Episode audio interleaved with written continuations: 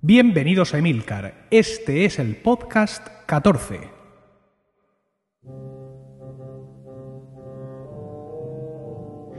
Pues sí, bienvenidos al podcast 14, aunque ha pasado ya muchísimo tiempo, tiempo que he estado ocupado con mil millones de cosas, de las que no voy a hablaros aquí ahora porque sería aburrido, ¿no? Y, y este podcast no es para que yo os cuente mi vida ni lo ocupadísimo que estoy, sino para que hablemos de, de cosas de Apple.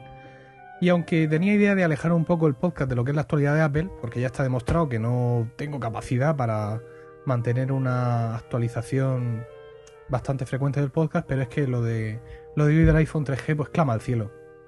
Clama al cielo la chapuza inmensa que han hecho entre Movistar y Apple para sacar este teléfono aquí en España.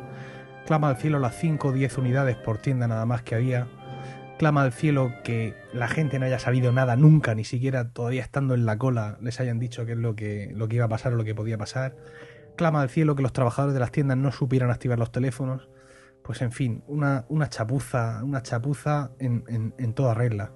Y la verdad es que no, no, entiendo por qué. No entiendo por qué si en Nueva Zelanda, que es una maldita isla perdida en mitad del océano, tienen todos los iPhones que necesitan y más no entiendo por qué en España, que es un país con 40 millones de habitantes y uno de los mercados de telefonía móvil más pujantes de toda Europa, tenemos que soportar a esta empresa casposa y deleznable y anticuada y sumida en su, en su alcanfor que es, que es Movistar y Telefónica, porque es que de verdad no, no han sabido hacerlo, no han sabido hacerlo. Y encima pues tienes que soportar cosas como eso, como la chulería de que te anuncien ayer las tarifas en una rueda de prensa mmm, que parecía de una empresa que fabrica zapatos, con todos mis respetos para estas empresas, con dos directivos sacados de, de, la serie Cuéntame directamente, que no sabían lo que tenían entre las manos, que no sabían de qué estaban hablando, que no tenían la más mínima idea de la revolución tecnológica que supone el iPhone. Bueno, pues en, en manos de esta gente, de esta gente estamos. Y las tarifas no me parecen mal, ¿eh? y los precios tampoco me parecen mal. A mí me pilla un poco contramano por mi, por mi permanencia con Vodafone y lo mismo lo resuelvo vendiendo el, iPhone viejo, que es una cosa que no me había planteado, pero me han mandado, recibido un par de ofertas por email, pues no muy altas, pero bueno, vamos a ver si lo negociamos y, mi novia me autoriza la operación, porque ahora somos mucho más que dos. Pero, pues eso, me queda un, un regusto amargo, pues supongo como a todos vosotros que habéis estado en vuestras colas y en vuestras ciudades de tienda en tienda preguntando y, y siendo maltratado por, por, los dependientes. Y pues mira, pues no lo sé, pues me han llegado tres, pues, pues es que no sabemos nada de verdad. O, o como en Murcia, que después de estar haciendo cola desde las 7 de la mañana, han abierto a las 10 para decir que no sabían nada. Luego a las 12 han llegado 7 teléfonos, los han adjudicado allí, según la lista de espera que los propios clientes han hecho. Pues es una cosa, desde luego no tiene nada que ver con las imágenes de, de, de venta del iPhone que, que vimos en su momento cuando salió en Estados Unidos o los que vimos en Inglaterra o, en Alemania, o las que se podrán ver hoy mismo en Estados Unidos y en todos estos países, ¿no? Con sus colas, con la gente saliendo contenta. Creo que ni siquiera los que han conseguido su iPhone están contentos, porque lo que he leído en Apple Esfera de eso de 5 o 10 unidades por tienda y no en todas las tiendas, es todo como muy cutre, ¿no? Entonces, pues mira, creo que ya, ya está bien incluso aquí de hablar del tema. Mm, de verdad, estoy muy decepcionado con, con Apple como empresa y con Movistar como empresa, y eso que ya lo estaba, y no me parece que nos merezcamos esto. Que gente ilusionada con un producto, clientes en definitiva, clientes con todo el derecho del mundo a comprar todos los productos que les dé la gana, pues que sean maltratados de esta manera, no me parece que esté bien. Y mira, pasamos a otra cosa y es el menú. El menú del día, que tenemos un poquito de historia de Apple. Vamos a, a escuchar qué es lo que pasó en Apple desde que se va Steve Jobs hasta que vuelve. Luego, volviendo la cara a vuestros emails, vamos a escuchar la historia maquera de un maquero famosete estos días, que me ha mandado un email contándome cómo, se hizo Switcher. Y para terminar la sección blogfera, pues os voy a recomendar un podcast sobre videojuegos y vamos a dar una vez más la bienvenida a un clásico que se fue, pero ha vuelto. Ya no rayo más con el iPhone 3G y vamos adelante con ese trocito de la historia de Apple.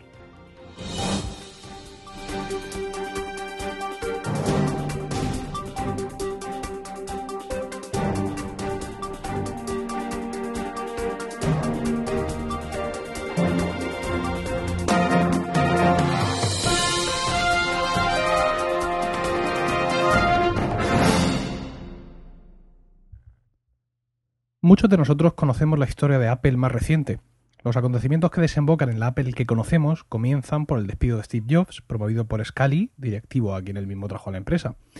Luego la empresa queda en picado hasta que Steve Jobs vuelve triunfante para resucitarla. Esa es la historia más o menos resumida y que todos más o menos conocemos. Sin embargo, este periodo entre que Steve Jobs desaparece de la empresa y vuelve no es tan corto ni tan simple como nosotros creemos. Pasaron muchas cosas, muchas cosas en esos años y es curioso conocer la verdadera historia de la vuelta de Jobs a Apple. Una cosa así como una especie de caballo de Troya. Parte de la historia que os voy a contar ahora la conocí a través del foro de Puro Mac y de un blog. Tenéis los dos enlaces en el artículo del blog donde anuncio este podcast. Y ahora, escuchad atentamente. John Scully fue contratado por Jobs como CEO de Apple en 1983, con el saludo y el gravío de toda la prensa económica y del sector. La luna de miel duró tan solo dos años, ya que ambos puntos de vista empresariales chocaron irremediablemente en 1985 y Jobs se vio fuera de la empresa que fundara. Se puede resumir los, los 10 años de dirección de Scully mencionando su aparentemente inagotable capacidad para tomar decisiones erróneas. Aquí van unas cuantas. Apoyó al equipo de Lisa frente al de Macintosh. El primer equipo fue un desastre de ventas y desapareció inmediatamente, y el segundo, pese a su inicial marginación, se vendió muy bien y triunfó. Cedió a Microsoft patentes de uso de la interface gráfica de usuario de Apple para que estos no liquidaran Office para Mac. Apostó obstinadamente por el Newton, un dispositivo demasiado adelantado a su tiempo creó una división y subdivisión del mercado informático en pequeños nichos, atendidos cada uno por un producto distinto y muy distintos entre ellos en cuanto al hardware, con lo cual la compatibilidad de MacOS con cada modelo era una tarea titánica y sin fin. Ante la incapacidad de Scali para definir la línea de producto de Apple y después de 10 años de errática dirección, finalmente el Consejo forzó su cese en junio de 1993 fueron productos de la época de, de Scali, el mencionado Lisa y el Macintosh, el Apple IIc, el Macintosh Plus, eh, toda la serie de Apple II, el Macintosh 2, Macintosh SE. Prácticamente cada, cada año salían 4 o 5 modelos distintos. El Macintosh Portable, el Macintosh Classic, el Quadra 700, los primeros PowerBook, PowerBook Duo y eh, ya en el último año de, de, Scali el Macintosh, el Macintosh Centris, el Color Classic, el Quadra 800, el Centris 660, el Newton y acabará, acabará ese año con un eh, ordenador terrible y, espantoso como es el, el Macintosh TV.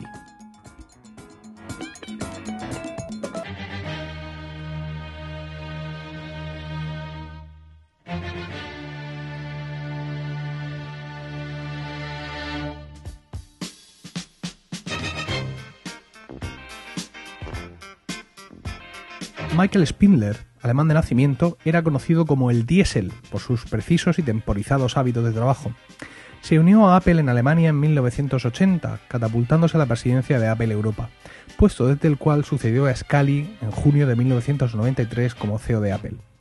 Spindler consiguió reconducir con gran éxito la introducción de la arquitectura PowerPC, pésimamente planteada por Scully, pero también protagonizó sonoros fracasos como el mantenimiento del Newton o el poco fructífero proyecto Copland, una serie de arquitecturas propias de Apple destinadas a ser más tarde el núcleo de MacOS 8. Su final vino marcado por el fracaso de las negociaciones de venta de Apple que Spindle había iniciado con IBM, Sun Microsystem y Philips. Fueron productos de, su época el PowerBook Series, el Power Macintosh, eh, un nuevo modelo de, de Newton, el Macintosh LC y realmente poco más.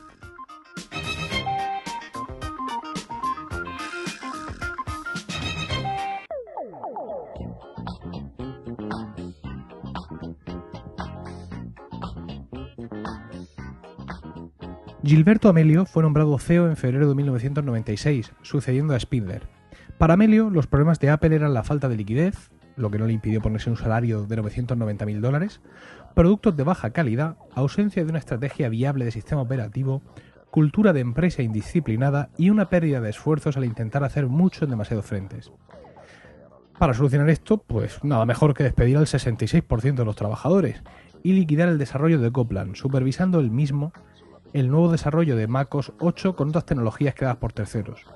Buscando estas tecnologías de terceros, Amelio anduvo negociando con B Inc., creadores de un sistema operativo llamado BIOS.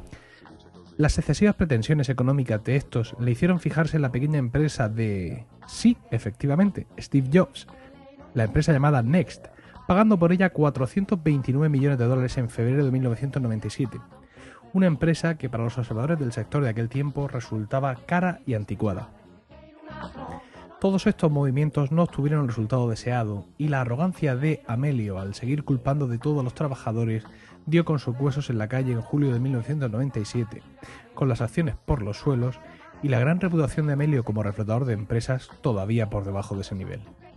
Se dice que Jobs precipitó la caída de Amelio desde su puesto en la junta directiva, obtenido a través de la adquisición de Next por Apple. Leamos ahora el final del artículo que publicó La Vanguardia de Barcelona en esos días. Dice así. Durante este año, Jobs ha sabido mover muy bien sus peones. Ha explotado la popularidad que conservaba entre los empleados y ha colocado a los ingenieros que le son fieles en los lugares clave de la empresa. Poco a poco, estos profesionales fueron arrinconando a las personas que había traído Amelio. Muchas de ellas, como el jefe de operaciones George Scalise, dimitieron. También se fueron ingenieros de primera fila que habían perdido su confianza en la empresa. Amelio, cada vez más solo, hacía meses que apenas salía de su oficina había dejado de hablar con sus asesores y con los empleados. A medida que su estrella se apagaba, la de Jobs brillaba con más fuerza.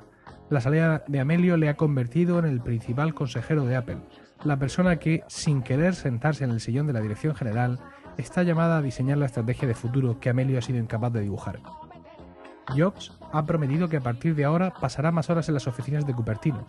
Ahí, rodeado de silicio, Frotará día tras día la manzana multicolor, buscando el brillo perdido que hace sonreír a los ordenadores que ayudó a crear y que ahora están tan desprestigiados. Jobs no ha querido que haya ninguna sensación de vacío de poder que sirva para alimentar los instintos carroñeros de la competencia, y ha anunciado que el año próximo sacará al mercado un nuevo sistema operativo llamado Rapsodia, construido utilizando la tecnología de su empresa Next, y que significará el regreso de Apple a la vanguardia de la informática. Mientras ese día llega, la suerte de la compañía estará en manos de una versión mejorada del sistema actual que saldrá al mercado el próximo día 22, con la denominación de MacOS 8.0. Un año en la vida de una empresa informática es una eternidad, porque en Silicon Valley se pasa del cielo, al infierno con suma facilidad y suceden muchas más cosas que en un culebrón. La historia reciente de Apple es un auténtico culebrón y, como todo serial, el capítulo Amelio ha dejado muchas preguntas por responder. El miércoles se vio a Amelio saliendo de Apple con una indemnización de 7 millones de dólares por los tres años y medio que le quedaban de contrato, dispuesto a ver el desenlace de la serie desde el sofá de su casa. Compradores como Lawrence Ellison y el príncipe saudí Walid bin Talal, especialista en ir de rebajas, pueden seguir interesados en quedarse con Apple, pero los bancos aseguran que la empresa está tan tocada que no hay negocio en ella, buscar un comprador será tan difícil como encontrar un director general entre el amplio grupo de reputados hombres de empresa estadounidenses. Así las cosas, los cazatalentos han desplegado sus antenas, buscan un joven economista brillante a quien le gusten los riesgos y no le importe suicidarse. Así concluía La Vanguardia. Bueno, pues fueron productos de la época de, de Gilberto, el eMate, un extrañísimo ordenador portátil, uno de los ordenadores más caros y fracasados de la historia, que es el 20 Year Anniversary Mac, y el PowerBook G3, y se acabó lo que se daba. No, no hizo más este hombre por, por los productos de, de, Apple. Eh, tras su cese, Steve Jobs se convirtió, como habéis leído, en CEO interino. Era un puesto que iba a ocupar de manera provisional porque no, no lo deseaba. Y el resto, como suele decirse, ya es historia.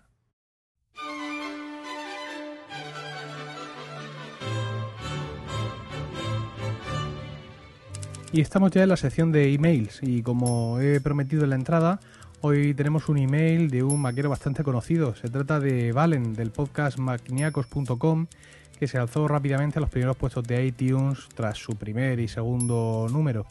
Valen me ha enviado un email para agradecerme la recomendación que hice de este podcast en mi, último, en mi última aparición por aquí y para también contarnos su historia como switcher.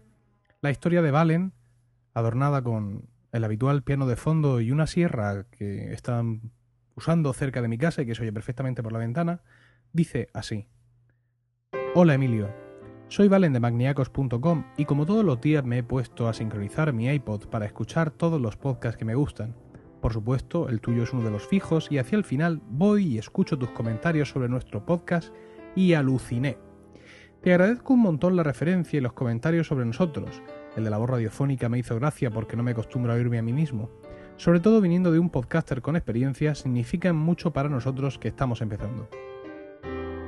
Ya que dices que te gustan las batallitas, te cuento la mía.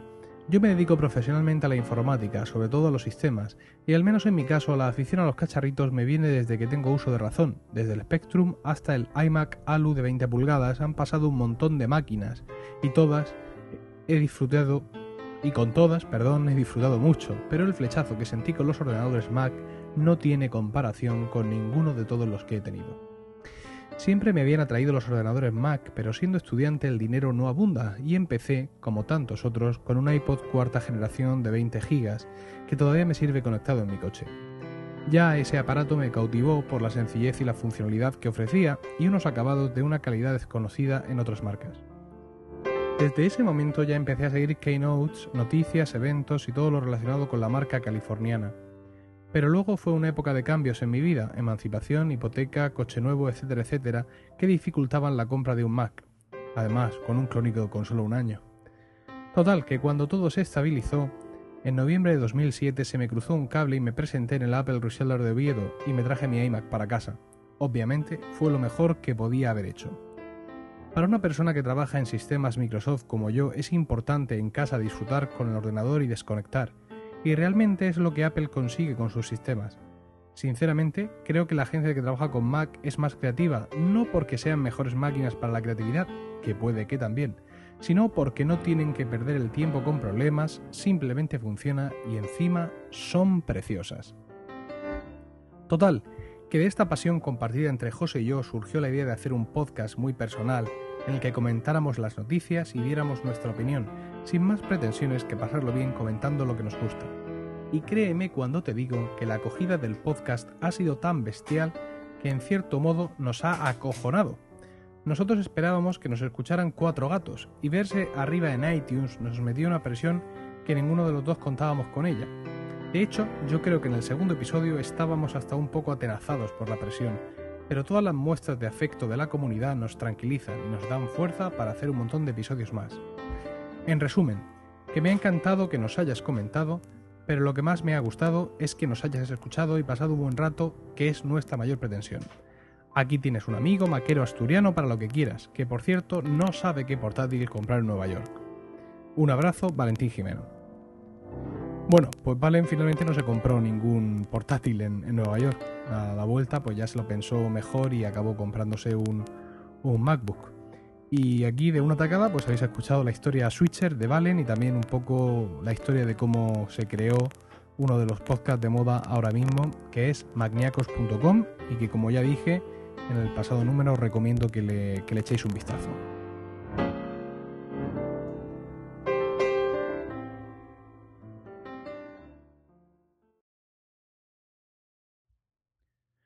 Juegos de Guerra es un podcast sobre videojuegos que empieza así.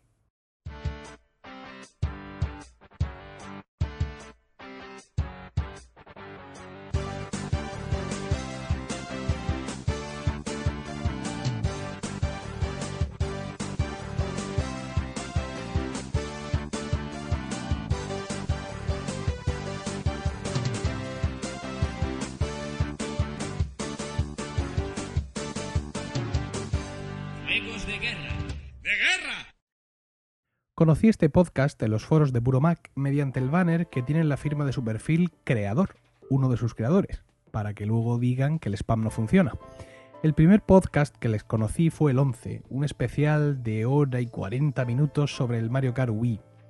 En aquel momento yo no tenía Wii ni el más mínimo pensamiento de comprarme una, pero este podcast me sedujo de tal manera que me lo tragué enterito, todo descripción de cada circuito, de cada coche, de cada competición, de cada personaje, trucos, todo, todo, todo. Incluso una breve semblanza del Zelda Ocarina of Time que al final del podcast hacía un colaborador. Este podcast está conducido por dos hermanos de Barcelona, Javier y Alberto. Ellos forman parte del equipo de moderadores de un foro que se llama nintendowii.es. Javier andaba buscando comprarse un Mac y en esa búsqueda de información descubrió el trabajo de Tacito, con lo cual descubrió de una tacada la plataforma Mac y el potencial de los podcasts y videocasts. Y así empezó todo, ya que tras unos tortuosos inicios con PC ahora son felices usando un MacBook y GarageBand. El podcast trata sobre los últimos juegos del mercado, siempre desde una perspectiva reposada y repasando prácticamente todas las plataformas. No quiero ni pensar en el arsenal de consolas que deben de tener estos dos hermanos.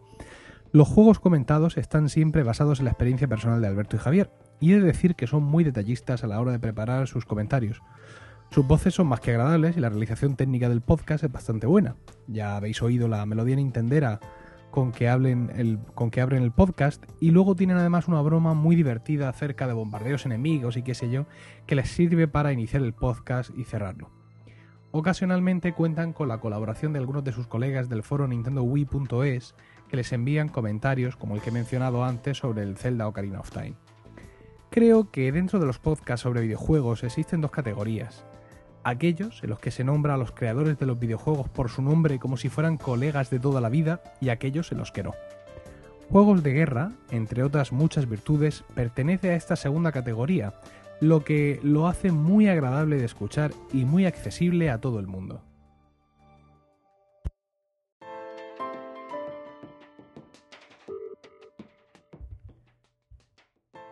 No quiero despedir la sección de Blogosfera y, esta edición del podcast de Milcar sin saludar alborozado la vuelta a la blogosfera de Think Wasabi, un increíble blog que he echado muchísimo de menos y que del cual ya he hablado otras veces y que bueno, pues fue el motivo principal, fue el inspirador de que yo creara mi propio blog y en consecuencia este podcast.